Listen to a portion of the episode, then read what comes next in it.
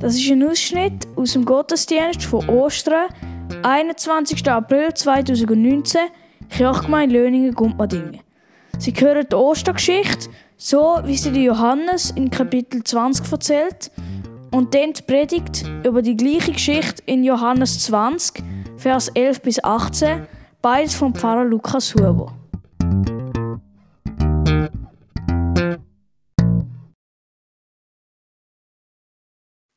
Sie ist komplett verwirrt gesehen, ganz durcheinander und hat gar nicht mehr recht gewusst, was sagen und denken. Und das nicht etwa, weil sie eine Frau gesehen wäre. Und Frauen sind damals nicht so wahnsinnig als ähm, intelligente Wesen angeschaut worden. Sie hat normalerweise einen sehr klaren Blick gehabt und hat genau gewusst, was sie will. Mindestens seitdem sie Jesus begegnet ist. Vorher hat sie da Stimmen gehört, wo ganz schwierig sind und böse Sachen gesagt haben. Und wo sie dem Jesus begegnet ist, hat er sie geheilt vor diesen Stimmen. Und er hat nachher gesagt, es seien sieben Dämonen gewesen, wo er aus ihr, wo er sie davon befreit habe. Auf jeden Fall, jetzt ist sie wieder nicht mehr draus gekommen weil ihr Meister Jesus, es ist einfach zu viel gewesen. Sie ist ihm von Magdala gefolgt, eben Maria von Magdala. Sie ist ihm gefolgt und sie hat alles erlebt von ihm. Sie hat erlebt von ihm, wie er Menschen geheilt hat. Sie hat erlebt, wie er schöne Sachen von Gott erzählt hat. Und dann das, dass sie nach Jerusalem gekommen sind. Sie sind nach Jerusalem gekommen. Am Anfang ist es alles gut gewesen. Die Leute haben gejubelt. Endlich wird es besser. Es kommt doch zu einem guten Ende. Aber dann, mitten während dem Fest, mitten während dem Passafest, ist alles anders geworden. Und man hat es gesehen, oh, Jesus ist selber anders gewesen, ist plötzlich traurig geworden und hat schlimme Sachen erwartet. Und schlimm ist auch geworden. Sie haben ihn nach dem Fest festgenommen. Sie haben ihn gespeuzt, angespeuzt, verspottet. Sie haben ihn gefoltert. Und am Schluss haben sie ihn sogar tötet und gekreuzigt. Und er hat nichts gemacht. Er hat können flüchten, er hat können kämpfen, er hat nichts gemacht. Sie hat nur noch können, ganz kurz bevor der Sabbat losgegangen ist, sie hat nur noch können dabei sein und zuschauen, wie die beiden Männer der Leichnam in das Grab von dem reichen Mann haben können bestatten und einen großen Stein davor legen. Und am Tag nach dem Sabbat hat sie nochmal angehen. Sie ist so durcheinander gewesen, sie ist es so traurig gewesen, nochmal bei ihrem Meister sein, dem, wo sie so viel zu verdanken hat. Und was ja angekommen ist, die Sonne ist gerade aufgegangen. Wo sie angekommen ist, ist der Schreck noch viel größer geworden. Der Stein vor dem Grab ist weg. Aber wer würde denn so etwas machen? Können sie denn nicht wenigstens nach dem Tod in Ruhe lassen, hat sie gedacht. Wer würde ihr Grab schänden? Und sie hat nur von außen hineingeschaut, kein Leichnam. Was soll sie jetzt machen? Ganz allein auf dem Friedhof quasi Sie ist schnell zurückgerannt zu dem Haus, wo sie zusammen das Passafest gefeiert haben. Sie ist reingestürmt und hat gesagt, der Leichnam ist nicht mehr da, er ist weg. Die anderen, die Jünger, haben sie ausgelachen. Wahrscheinlich eben, sie als Frau.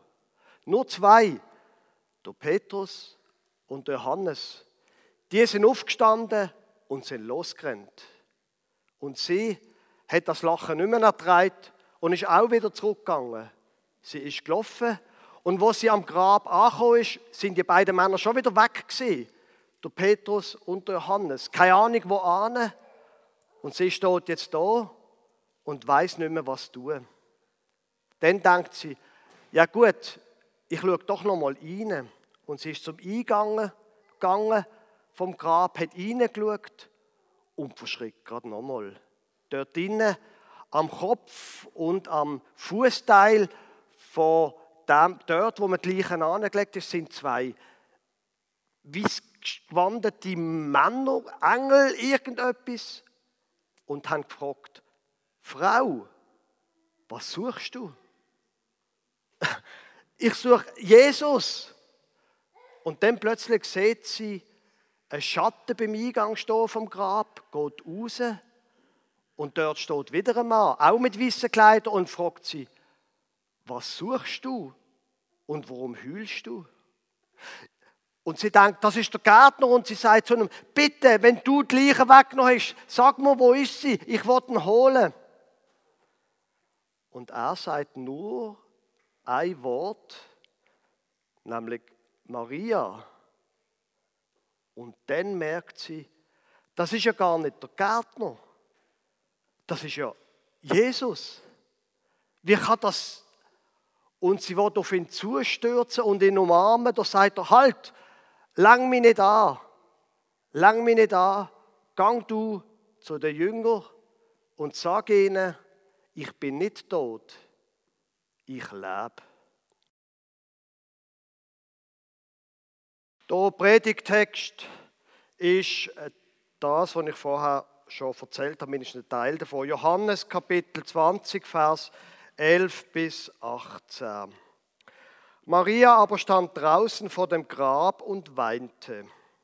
Als sie nun weinte, beugte sie sich in das Grab hinein und sieht zwei Engel in weißen Gewändern sitzen, einen zu Häupten und den anderen zu den Füßen, wo der Leichnam Jesu gelegen hatte. Und die sprachen zu ihr, Frau, was weinst du? Sie spricht zu ihnen, Sie haben meinen Herrn weggenommen und ich weiß nicht, wo sie ihn hingelegt haben. Und als sie das sagte, wandte sie sich um und sieht Jesus stehen und weiß nicht, dass es Jesus ist. Spricht Jesus zu ihr, Frau, was weinst du, wen suchst du? Sie meinte, es sei der Gärtner und spricht zu ihm, Herr, hast du ihn weggetragen, so sage mir, wo hast du ihn hingelegt, dann will ich ihn holen. Spricht Jesus zu ihr, Maria. Da wandte sie sich um und spricht zu ihm auf Hebräisch Rabuni, das heißt Meister.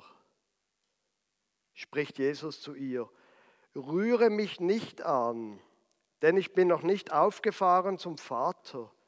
Geh aber hin zu meinen Brüdern und sage ihnen, ich fahre auf zu meinem Vater und eurem Vater, zu meinem Gott und eurem Gott. Maria Magdalena geht und verkündigt den Jüngern, ich habe den Herrn gesehen und was er zu ihr gesagt habe.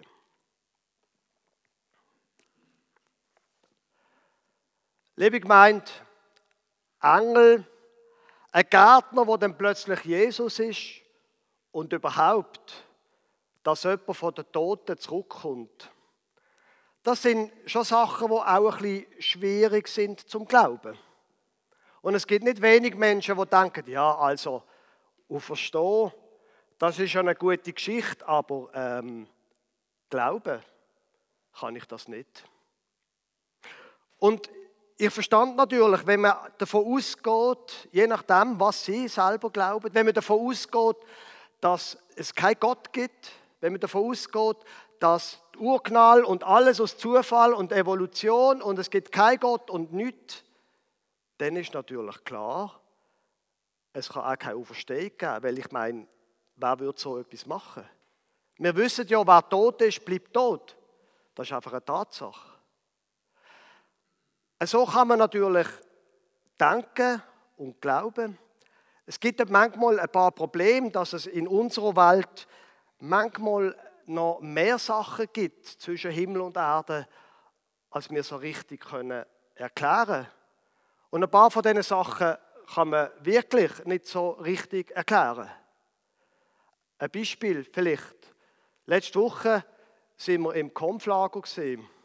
33, 32 Teenager, großes Team.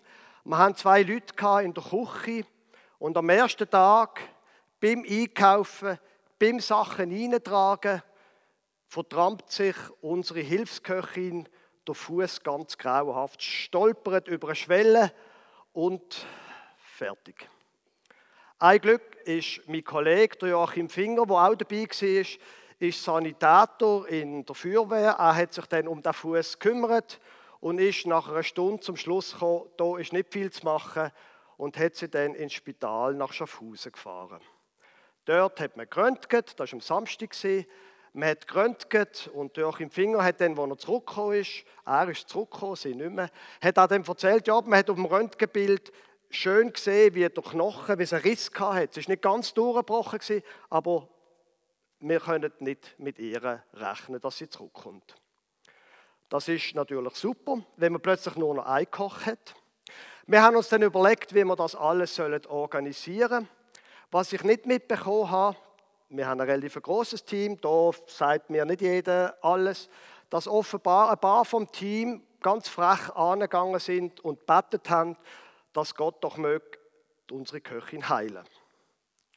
Auf jeden Fall am Sonntag habe ich ihr dann der Chirurg angerufen, hat sie dann erzählt und hat gesagt, er hat da, also ein anderer Chirurg wie der, der am Samstag dort war, er hat die Bilder nochmal angeschaut und er hat einfach den Verdacht, dass auch nicht nur etwas gebrochen ist, sondern noch könnte ein Band oder eine Sehne abgerissen sein. Sie, vielleicht noch schlimmer. Sie soll doch am Montag nochmal ins Spital kommen für ein CT. Man hat dann das CT gemacht und dort sieht man sehr gut, was ist. Und rausgekommen ist, und sie haben es uns nicht erklären dass es keinen Bruch gegeben hat, dass nichts kaputt ist, dass kein Band abgerissen ist, dass sie nur den Fuß einfach ganz heftig vertrampt hat. Man hat ihr den Verband wieder abgenommen, hat ihr einen anderen gegeben wegen dem Vertrampen und am, Tag, also noch am gleichen Tag ist sie wieder zu uns gekommen und hat noch komplett, aber können kochen. Für mich ist das eine gute Nachricht gewesen. Jetzt gibt es Sachen wie eine Art auf dieser Welt, wo, wo schwierig zu erklären sind, wenn es Röntgenbilder gibt. Wie kann das sein? Und gleich, auf Verstehung, wie soll man sich das vorstellen? Jetzt gibt es auch die Menschen, und zu denen gehöre ich, die sagen sich, wenn es zum Beispiel so Frühling wird und überall die Blumen versprießen und die Bäume ausschlägt und man sitzt im Garten oder man läuft mal über eine Rande und dann gibt es die Menschen, wo ich auch dazu gehöre, die sagen, ich kann einfach nicht glauben, dass das alles nur Zufall soll sein. Und wenn wir so ein Kind taufen, wir haben vier Kinder, ich kann einfach nicht glauben, dass das soll alles ein Produkt sein von einer vollkommen sinnfreien Evolution. Und wenn man jetzt mal in diesem Gedanken weitermacht und denkt, vielleicht gibt es ja den Gott doch. Ja gut, warum soll, wenn der Gott die Welt geschaffen hat, warum soll er nicht in der Lage sein, auch wenigstens einmal die Regeln dieser Welt zu durchbrechen? Und jemanden von den Toten zurückzuholen. Warum nicht? Und wenn man die Geschichte liest, dann fällt einem noch etwas anderes auf. Etwas, wo uns Menschen im 21. Jahrhundert vielleicht zuerst gar nicht auffällt. Und Frauen, jetzt müssen sie stark sein. Frauen damals haben nicht sehr viel golden. Zum Beispiel vor dem Gericht oder so hat das Zeugnis von einer Frau nicht golden. Außer es war bestätigt worden durch einen Mann. Frauen haben nicht gerade sehr viel golden. Jetzt in allen vier Evangelien wird in allen vier Evangelien wird berichtet, die ersten, die es gesehen haben, dass Jesus verstanden sind, sind Frauen gewesen. Also, wenn ich so eine Geschichte würde erfinden würde, dann würde ich sicher nicht ausgerechnet mit dem anfangen, wo mir niemand glauben will. Dann hätte ich sicher die Geschichte anders angefangen. Und ich glaube, das ist ein Hinweis darauf, dass eben möglicherweise die Berichte einfach wahr sind, dass sie einfach beschreiben, was passiert ist. Weil erfinden würde man die Geschichte nicht. Und trotzdem, Das ist das eine, was historisch war. Aber fast noch wichtiger an der Auferstehung und an Ostern ist ja, was die Geschichte mit uns macht, was sie für uns bedeutet. Und dort finde ich die Geschichte sehr beeindruckend. Die Maria Magdalena kommt völlig durcheinander an das Grab. Ihr ganzes Weltbild quasi ist zerstört gewesen. Sie kommt überhaupt nicht mehr draus. Jetzt, ich muss Ihnen sagen, ähm, mir ist das auch schon passiert, dass ich einfach nicht mehr rausgekommen bin. Und es ist etwas von dem, was ich schätze an der Bibel, dass sie so wahnsinnig direkt und so wahnsinnig ehrlich ist. Es gibt Situationen in unserem Leben, da kommen wir nicht mehr draus. Das kann ganz verschiedene Ursachen haben. Dass jemand stirbt zum Beispiel, dass irgendeine Beziehung kaputt geht, dass irgendetwas sonst passiert, dass man selber Sachen macht, wo man nachher sagt, wie habe ich nur können. Und man steht komplett auf dem Schlauch. Unser ältester Sohn hat vor bald zwei Jahren die Matur gemacht. Und er weiß heute immer noch nicht, was er studieren will. Und das ist für uns als Eltern nicht so angenehm, sagen wir es so. Und für ihn ist es noch schlimmer als das, glaube ich. Er wird das natürlich, er ist ein Mann, wie ich auch nicht war. Und wir geben das ja dann nicht zu. Wir sind ja genug cool, oder? Aber ich glaube, es ist für ihn schwierig, nicht zu wissen, was er mit seinem Leben soll tun. Bei mir selber ist das ein bisschen später gesehen. Ich hatte zwar auch gut zwei Jahre gehabt, bis ich gewusst habe, was studieren. Aber bei mir ist der Moment dort gesehen, wo ein paar Sachen zusammengekommen sind. Ich bin etwa 23 gesehen und zusammengekommen ist, ich bin ehrlich, ich habe mich unglücklich verliebt und ich habe von Anfang an gewusst, dass das nichts ist. Ich bin so durcheinander gesehen, dass ich das Prope, das war heute der Bachelor, dass ich den Bachelor versiegt habe. Ich bin durchgefallen und ich bin depressiv geworden.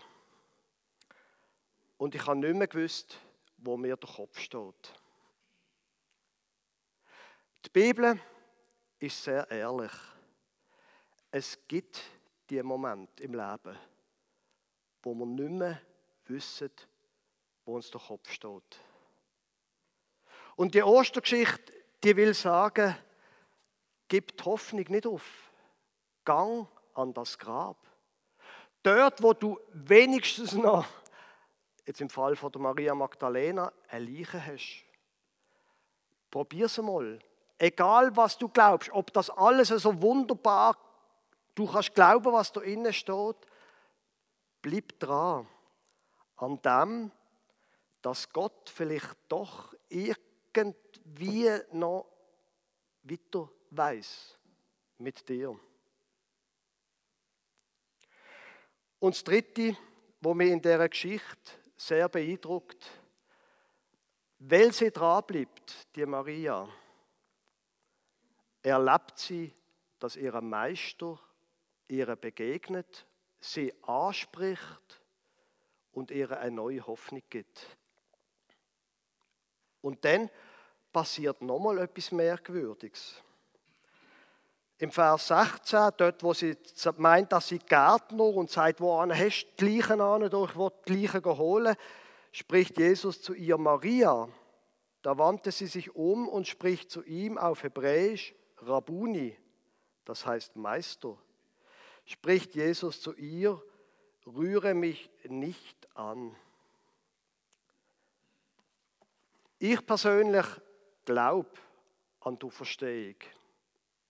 Und ich persönlich glaube auch daran, dass wenn mein Leben auf dieser Welt einmal zu Ende ist, dass das, was die Bibel über das Jenseits sagt, wahr ist, dass es dann gut wird. In der Offenbarung, und der Wochenspruch haben wir aus der Offenbarung gehört, in der Offenbarung heißt es, wird eine Zeit kommen, wo alle Tränen werden abgewischt werden, wo es kein Tod und kein Leid mehr wird geben. Das ist das, wo ich daran glaube, das am Ende von dieser Zeit und am Ende von meinem Leben passiert. Und gleichzeitig ist das noch nicht da. Lang mir nicht an, sagt Jesus. Auch wenn Ostern passiert ist, auch wenn an Ostern der Tod überwunden worden ist, wir leben immer noch im Jetzt und da, wo es Schmerzen gibt. In der Zeit, wo wir zwar Hoffnung haben auf ein besseres Leben, wo Gott uns will die Hoffnung erneuern, wenn wir das nötig haben, dass es gut weitergeht. Aber wir leben immer noch in der Welt, wo es Krankheit gibt, wo es Schmerz gibt und Tod gibt.